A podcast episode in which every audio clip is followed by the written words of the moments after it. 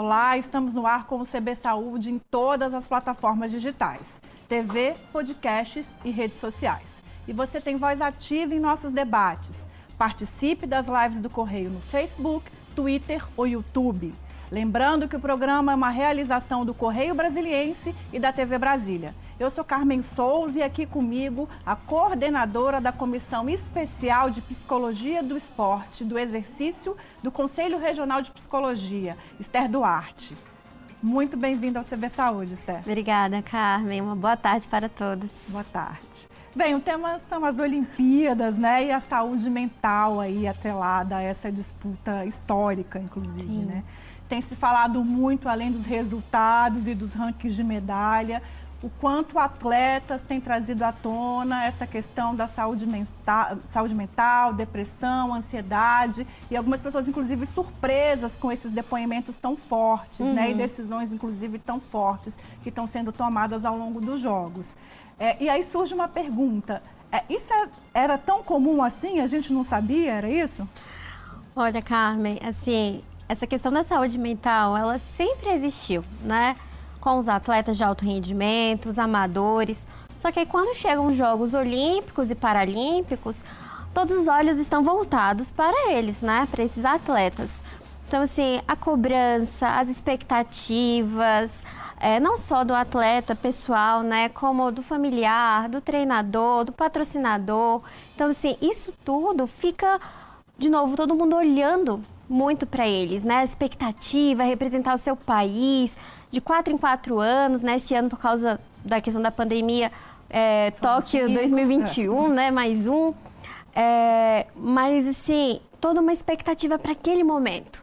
Né? Dependendo da modalidade, são que segundos que você tem para mostrar tudo que você se preparou durante esses quatro anos. Então, assim, a pressão é muito grande. Mas a questão da saúde mental, ela sempre existiu, né? Essa pressão sempre existiu. Só que a gente tem a ideia muito do esporte como saúde. E não necessariamente. Quando a gente está falando principalmente do esporte de alto rendimento, existe muita, muita cobrança. Então, a gente fica, ué, mas o atleta falando sobre isso, com depressão, com ansiedade, sentindo pressão. Sim, antes de ser atleta, nós estamos falando de um ser humano né, que sente todas as emoções que eu sinto, que você sente, né, que quem está nos acompanhando sente. Então, assim, só que acaba sendo aquele choque, porque a gente sempre vê muito o atleta como herói. Exato. Né? Eu como acho ídolo. Que entra uma outra questão e que e é o está cobrando, né? Está reclamando do quê, né? Uhum. Principalmente quando a gente pega aí atletas, aí como a ginasta americana, que estão no topo, assim, uhum. né? Que uhum. viram referências e que teria, já, já fazia história e tinha oportunidade ali de vencer, de levar o ouro, né? E optar, como ela relata ali, de se livrar de, de, desse peso é, em, em, prol da saúde mental. Mas uhum. tem uma cobrança assim, nossa, mas você é famosa, né? Você tá, os holofotes estão voltados para você e ainda assim, né? Mas e ainda assim, né? A saúde mental é uhum. justamente isso, né? Não, com certeza, porque assim, é, isso não foi agora em Tóquio, né? Provavelmente ela já vinha aí com questões pessoais, questões emocionais, que ela foi lidando até onde ela conseguiu, né? Provavelmente ela tem ali um apoio psicológico da comissão. Só que ela chegou num ponto que ela falou: "Eu preciso parar, né? Eu preciso me priorizar".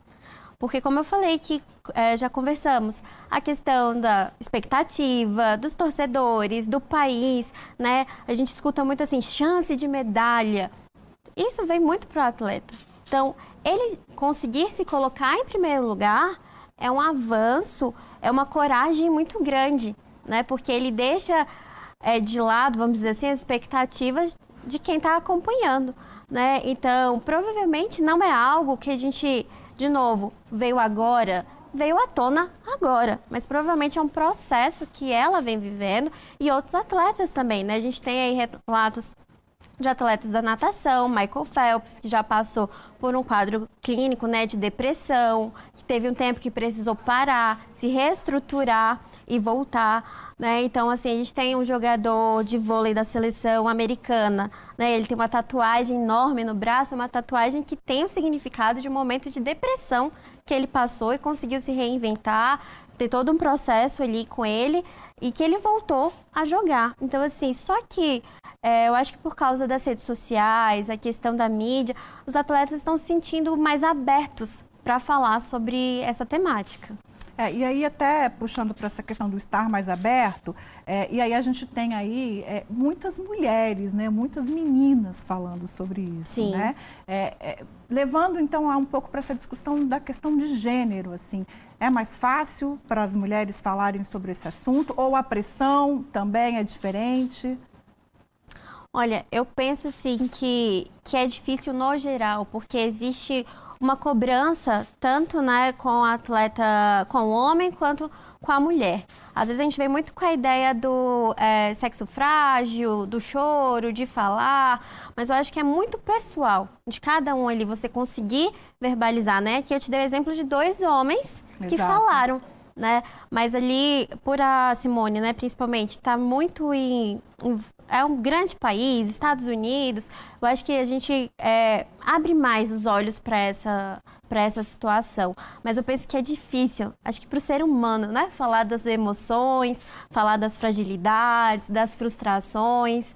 E aí, nesse mundo é, das Olimpíadas, dos Jogos, isso fica muito mais forte, né? Quando eles conseguem colocar isso e tá todo mundo, né? Todos os países olhando para eles. A gente pode pensar numa cobrança aí um pouco maior do desempenho com as mulheres. Digo isso porque em alguns esportes, inclusive, a participação delas ainda é muito limitada, né? Se a gente for pensar, inclusive o Brasil aí que é o país do futebol, a participação de mulheres assim foi regulamentada em 1983, se eu não uhum. me engano, né? A formiga, inclusive inclusive a grande jogadora já estava até nascida. Né? Uhum. Então, assim, é muito recente é, é, a limitação dos espaços e a abertura desses espaços. Esse cenário, que é um cenário que restringe a participação feminina, também tem um impacto na saúde mental dessas atletas. Com certeza, com certeza, né? A gente tem, é, às vezes, o mesmo esporte, a mesma modalidade, premiando de maneiras diferentes né? O exemplo é o tênis. Se você for olhar os, os grandes lãs, a premiação masculina é diferente da premiação feminina. E eles estão ali competindo da mesma maneira, né? Se esforçando, tendo o mesmo processo. Então, sim, a gente já teve, né? É, o futebol mesmo, como você falou, feminino, protestando, né, pedindo mais visibilidade. Então tem isso sim. A gente acaba vendo e, e percebendo que existem as desigualdades. É, e aí eu acho que entra também numa outra questão, você disse há pouco do tênis, que é a questão racial. Também não, coincidentemente, é, os atletas que têm falado sobre isso, a tenista, a Naomi, uhum. a Simone, a própria Rebeca Nossa, que mostra um, um, um, ali um apoio né, psicológico, mas assim, a questão racial aí, é, eu acredito que também entra nessa, nessa, nesse impacto na saúde mental do atleta. Com certeza, né? Você deu aí o exemplo da Rebeca, nossa primeira é, medalhista olímpica, né, na ginástica, mulher negra, trazendo para casa duas medalhas, né? Então isso coloca muito de novo, nos olhos de todo mundo essa questão do racismo, essa questão ali nas Olimpíadas, né? A gente tem você falou propriamente dito do racismo, mas a gente tem culturas diferentes, valores ali diferentes, que coloca isso pra gente, essa questão de. Eles estão ali buscando, né? Eles estão ali se preparando.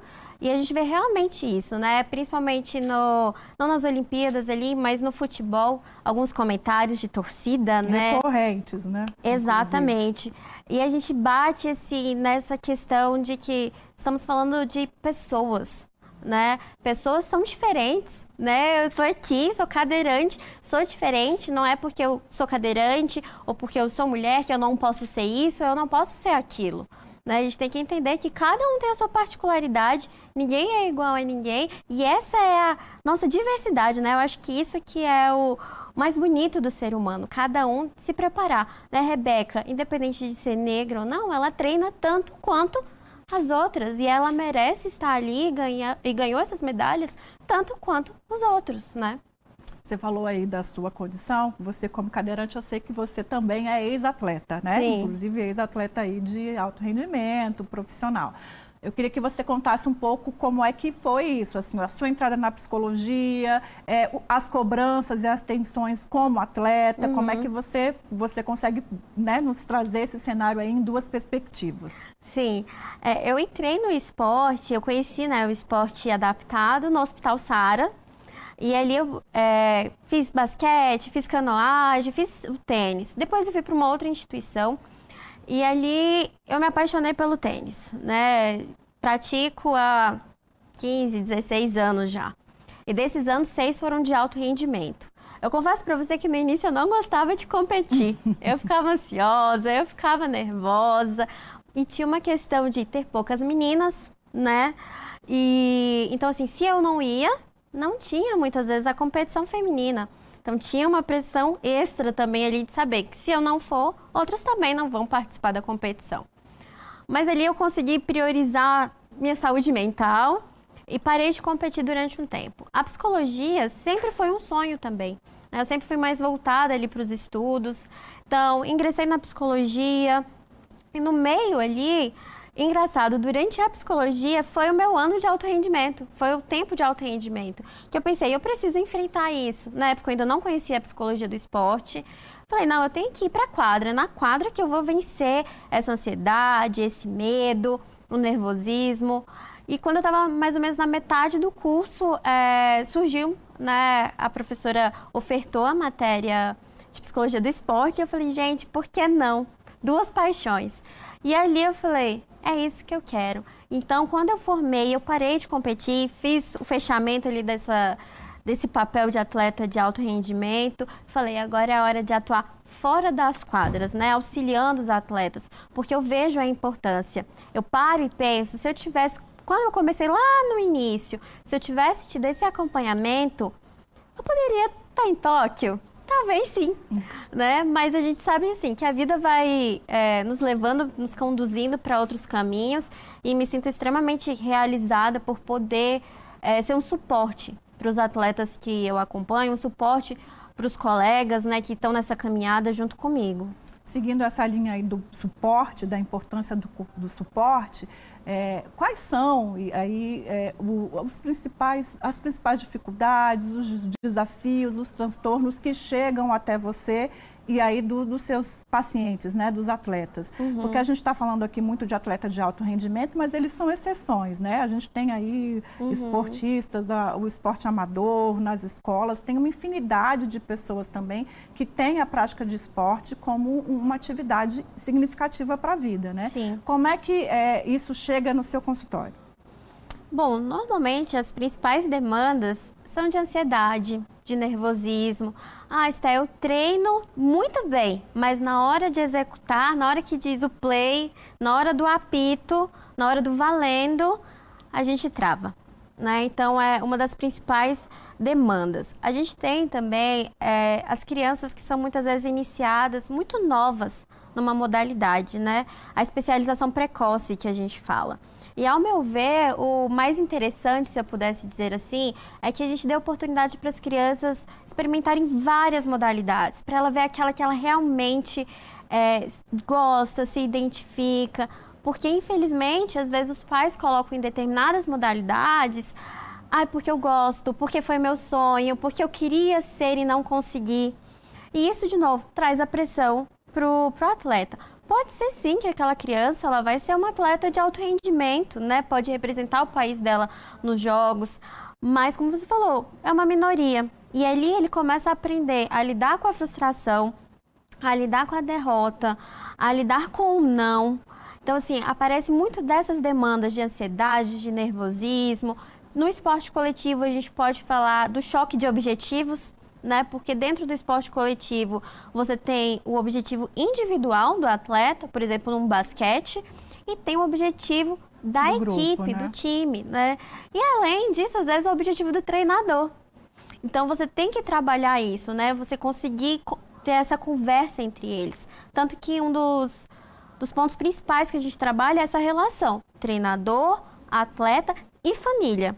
Porque se esses três pontos estiverem conversando bem entre si, você vai ver que é, vai fluir o processo, né? A criança vai conseguir se divertir, ela vai conseguir se priorizar, ela vai conseguir pensar, não, isso aqui eu gosto, isso aqui não tanto. E tá tudo bem. Né? Então são essas demandas que, que vão surgindo, né? De diálogo, de comunicação. Muitas vezes a gente pensa assim, não, mas é óbvio que ele viu que eu tô triste. É óbvio. Tá, é. A gente precisa verbalizar que não está feliz, que não está gostando. E aí a gente levando isso para uma discussão, um cenário mais assim cultural e social e econômico aí, e no Brasil o esporte, é, virar um atleta de alto desempenho está muito relacionado a ser um jogador de futebol famoso, mudar toda a realidade financeira de uma família. Uhum. Então tem um, né, um, um aposto, um investimento alto de emoções e de, de expectativas dos pais, né? E que isso, para a criança ali que começa muito nova, pode ter um impacto, um desdobramento para além da, da, da prática esportiva. Sim, sim. É a expectativa né? É, a expectativa de que não, ele vai ser o que eu não fui. É, no futebol, né? Às vezes sustentar a família, dependendo. Então, todo mundo aposta. É, eu tenho muito contato com o pessoal do tênis, né? Então, assim, conheço casos que a família ficou, por exemplo, anos vivendo determinada situação porque todo o investimento era colocado no filho né, para que o filho puder, pudesse viajar, pudesse competir. A gente tem que pensar também que muitas modalidades são caras, né? O material é caro. Então, assim, tem tudo isso e tem principalmente a expectativa, igual você falou, de investir, de não, vai dar certo. Só que é, a questão da cultura, a questão política, a questão, tudo isso influencia. Não basta só falar assim, você pode, você quer, você consegue. Não, tem toda uma rede social, é, rede de apoio, na verdade, tem todo um sistema ao redor que influencia ali o atleta. Não basta só, vamos dizer assim, habilidade, vontade, determinação. Isso é importante? Óbvio, não estou dizendo que não mas tem todo um contexto ao redor ali do atleta que pode facilitar ou não para que ele chegue no, no alto rendimento. Ainda nessa linha da, do jovem ou da criança, é, um treinamento muito intensivo assim, em pouca idade implica muitas vezes seis, sete horas de treino, conciliar com a escola, Sim. né? E aí onde é que fica a diversão, onde é que ficam os amigos, uhum. onde é uhum. que fica, né? E, e, isso tudo, é, essa combinação inteira tem um impacto na saúde mental da pessoa ainda muito jovem, né? Com certeza, com certeza. Porque muitas vezes, como você falou, é, hoje em dia, se a gente for pensar no, numa criança, né, num adolescente, um pré-adolescente, que ele tem essa ideia de jogar profissional, ser profissional, ir para pro, os jogos, ele no mínimo, ele vai treinar ali de 8 a 6 horas por dia. E quando é uma criança, ele tá de manhã na escola e à tarde no treino e ainda nos horários que sobra tem inglês, tem outras atividades que ele tem que fazer. E realmente você se pergunta, tá, é uma criança, cadê a parte de se divertir, de brincar, de sair com os amigos? A gente sabe que pensando no alto rendimento, são escolhas que a gente faz, mas de novo a gente tem que olhar ali para o indivíduo. Então eu vejo que precisa ter um equilíbrio.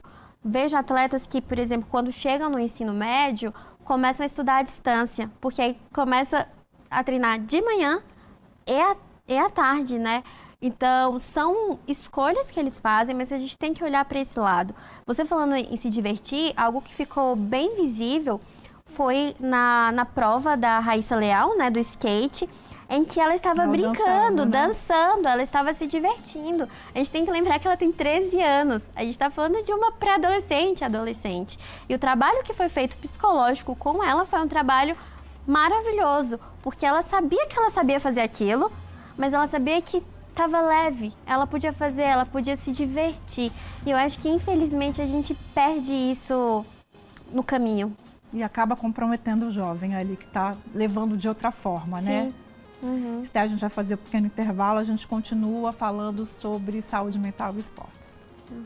Um minuto a gente volta com mais CB Saúde, que hoje recebe a coordenadora da Comissão Especial de Psicologia do Esporte e do Exercício do Conselho Regional de Psicologia aqui do DF, Esther Duarte. Não sai daí não que a gente está voltando.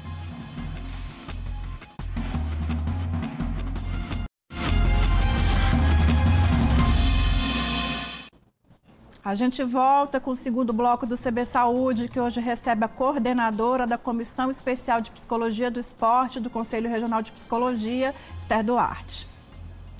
Esther, é, essas Olimpíadas, como a gente disse no primeiro bloco, elas são históricas, né, por conta da pandemia e pela falta de público, né? Uhum. É, mas tem um público aí nas redes sociais que tem sido inclusive cruel com os atletas. Né? Uhum. Quero começar esse bloco falando um pouco como é que é, esses comentários, essas cobranças é, podem é, interferir no desempenho na saúde mental dos atletas de alto rendimento.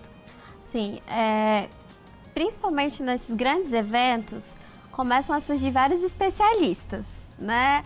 Ah, especialista do skate, especialista do vôlei. E aí a gente começa a ver muita gente falando, falando, infelizmente sem é, conteúdo mesmo, assim, né? Conhecimento para falar sobre isso. E já basta a pressão pessoal que o atleta tem sobre ele, a pressão de uma comissão técnica, a pressão da família, a pressão de um patrocinador e ainda vem a pressão do público, né? Que não está ali presente, mas que talvez faça mais barulho do que o público se estivesse ali assistindo. E isso afeta. A gente tem visto que quando um atleta perde, algo que eu tenho percebido muito nas falas deles é o pedido de desculpa. Né? Desculpa porque eu não consegui. Eu, eu, dei o meu máximo, mas eu não consegui. E é isso que importa. É ele sair satisfeito com ele. Perder faz parte, né? Exatamente. Inclusive. Não dá pra gente ganhar não, todas. É. Né? Você sair ali do tatame, do campo, da piscina, da quadra, falando, eu dei o meu melhor, eu consegui a gente tem que lembrar que tem um outro do outro lado, que treina, que se esforça, que se prepara tanto quanto ele. Só que quem está de fora muitas vezes não percebe isso, não sente, não entende a realidade do atleta. E aí a gente vem com a cultura do cancelamento. Ah, perdeu, tá fora, não foi pódio, não trouxe medalha, não vale. Não é assim. Né? Tem todo um preparo. A gente vê atletas que passam por lesão, que ficam um tempo sem treinar. Por causa da pandemia, as competições não aconteceram. Então, todo aquele preparo do último ano não teve. Então, isso é muito cruel, você abrir a sua rede social e ver xingamento, e ver que você desapontou, e ver que isso e aquilo. Só que a gente tem que entender, a gente precisa ter empatia pelo outro. Entender que é, não basta de novo a vontade, não dá para a gente ganhar tudo. Não quer dizer que na próxima a gente não pode ganhar. Né? É sempre um aprendizado. Né? A gente aprende sim com, com, a, com a derrota. Mas eu confesso para você que me incomoda quando eu escuto os atletas pedindo desculpa. Porque eu acho que não, não cabe. Ele fez o que ele tinha que fazer, ele fez o que ele conseguiu, ele se preparou para aquilo. Poderia ser melhor, poderia ser diferente, a gente não tem como saber. Agora, ele chegou até ali. Chegar até uma Olimpíada não é para qualquer um.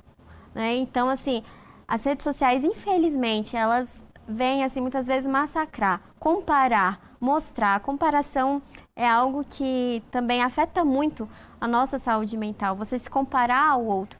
De novo, cada um é do seu jeito, cada um é da sua maneira. E a gente está bem com a gente mesmo é o ponto principal. É, eu acho que essas cobranças ainda tem uma outra questão, que elas passam da, do desempenho mesmo ali no, no, no esporte, né? Uhum. Nessas Olimpíadas é, é, há, tem tido várias cobranças, vários questionamentos com relação aos corpos dos atletas, né? A gente tem atletas e aí mulheres, inclusive uhum. brasileiras, sendo cobradas com relação ao peso é, é, se a cobrança com relação ao desempenho ela já é, é, é não, não tem sentido, com relação ao corpo menos ainda, né? Ah, Para a gente ter uma ideia da extensão dessa cobrança e de quanto que isso impacta é, no desempenho e na saúde mental dessas pessoas. Né? Com certeza, né? Porque você tem que se preocupar, o atleta ele, ele se preocupa com várias coisas, né? A atenção dele está distribuída em várias coisas e ele ainda ter que pensar sobre se ele está dentro do padrão do espectador, do torcedor, é algo que vai além da, do controle dele. Né? E a gente tem que entender que a pandemia, ela impactou muito forte. Nós ficamos em casa durante muito tempo, academias fechadas, sem treino, né? Eu até me pergunto quem que não ganhou peso? Quem que não teve uma mudança física ali? E o atleta, ah, mas é atleta externo? Não pode, pode. Pode. E de novo, a gente traz, como você falou, né, uma cobrança muito para as mulheres, de ter aquele padrão que existe há muito tempo, mas que é um padrão totalmente irreal. Ele não existe. Se o que importa ali, a gente tem que pensar na habilidade, na pessoa, no que, que ela se preparou para estar ali. Se ela está ali, é porque ela é competente, é porque ela conseguiu aquela vaga. Mas, de novo, vem aí as comparações. Ah, mas porque fulano é assim, tal atleta é desse jeito. Tá tudo bem, cada um, de novo, tem a sua maneira. Só que é óbvio, trabalhar isso é todo um processo, né? Não é assim, ah, tá tudo bem. Né? É. Ah, então eu vou deixar de lado, está esquecer. Não, é todo um processo de aceitação, de autoconhecimento, né, de você entender que você fez o seu máximo, que você está na sua melhor forma, você está da maneira que você tinha que estar naquele momento. E que você está, né? O que eu queria é, abordar um pouquinho o tema, a gente tem falado muito dos, dos, atletas de alto rendimento, mas o esporte não é praticado Sim. só por eles, né? Uhum. E, e, a psicologia do esporte também não, né? Tem muito a oferecer para outras pessoas, para pessoas que têm o esporte na, na sua rotina, é, mas que não não são Sim. profissionais. Uhum. E aí o que, que a psicologia do esporte tem para oferecer para essas pessoas? A gente trabalha, por exemplo, com a inclusão. Né? O esporte ele é uma ferramenta de inclusão social, de inclusão com a pessoa com deficiência, né? dele conhecer esse novo meio. Como eu falei, eu conheci no Sara. Então, eu conheci ele dentro desse processo de reabilitação, conhecendo outras pessoas. O esporte está nisso. É, pode ser que alguém, de novo, se desponte? Pode ser, mas não é ali o papel fundamental, né? O esporte, ele está relacionado à qualidade de vida, sim, né? Você praticar uma atividade, você correr num parque, você ir para uma academia. É, o psicólogo, ele pode ser... O psicólogo do esporte, ele pode estar em associações, né, em centros olímpicos e paralímpicos, ele pode trabalhar com escolinhas, a iniciação esportiva, o lazer, né? O esporte pelo lazer, por uma atividade física, por você se movi movimentar, por você se sentir bem, fazer uma atividade diferente. E o psicólogo ele trabalha também com, com essas demandas, né? E até mesmo às vezes mostrando qual é o objetivo do atleta. Porque querendo ou não, quando você pensa no esporte, você pensa um pouquinho em competição né? Você pensa um pouquinho em evolução, em melhorar, e às vezes quem está entrando pode se perder ali um pouco, começa a se cobrar, sendo que ele nem entrou com esse objetivo. Então o psicólogo vem ali para conversar, para trabalhar, para entender. O psicólogo do esporte, ele trabalha muito com transição de carreira, né? Quando você, o atleta muda ali de modalidade, muda ali é, termina mesmo o esporte. Se aposenta, né? exatamente, né? se aposenta, o psicólogo entra ali para fazer, porque é um papel muito importante na vida do atleta, que ele vai aprender de uma outra maneira. Está isso só está no alto rendimento essa transição? Não necessariamente, né? Então assim existe realmente muitas áreas da psicologia do esporte, áreas de pesquisa, áreas de educação, né, dentro das universidades, você falar sobre isso. O psicólogo do esporte, ele tem uma parceria com os outros personagens do esporte, que é o quê? O nutricionista, o professor de educação física, quem está ali, né, o fisioterapeuta. Então, ali é comissão técnica. Então, o psicólogo está dentro disso tudo. Esté, a gente, nosso tempo está acabando, infelizmente. A gente falou muito da prática de esporte, de como os desdobramentos para a saúde mental e os transtornos. Mas o, é o contrário, o esporte faz bem à saúde, Sim. o esporte é é muito bem indicado. Eu queria que a gente terminasse com esse com um reforço da importância do esporte para a saúde das pessoas de uma forma Sim. geral. É, uma, é um, um ambiente onde você trabalha novas relações, onde você se conhece mais, onde você evolui, onde você tem um bem-estar né, físico e emocional. De novo, sempre trazendo com mais leveza essa questão da pressão, da cobrança, mas se divertir, né? Sair ali suar e sair feliz com o que você fez. O esporte, sim, gente pode ser qualidade de vida. Obrigada, Esther, pela sua Obrigada, Carmen. CB Saúde fica por aqui. Obrigada que você que nos acompanhou em mais uma edição. Fique bem. Até a próxima.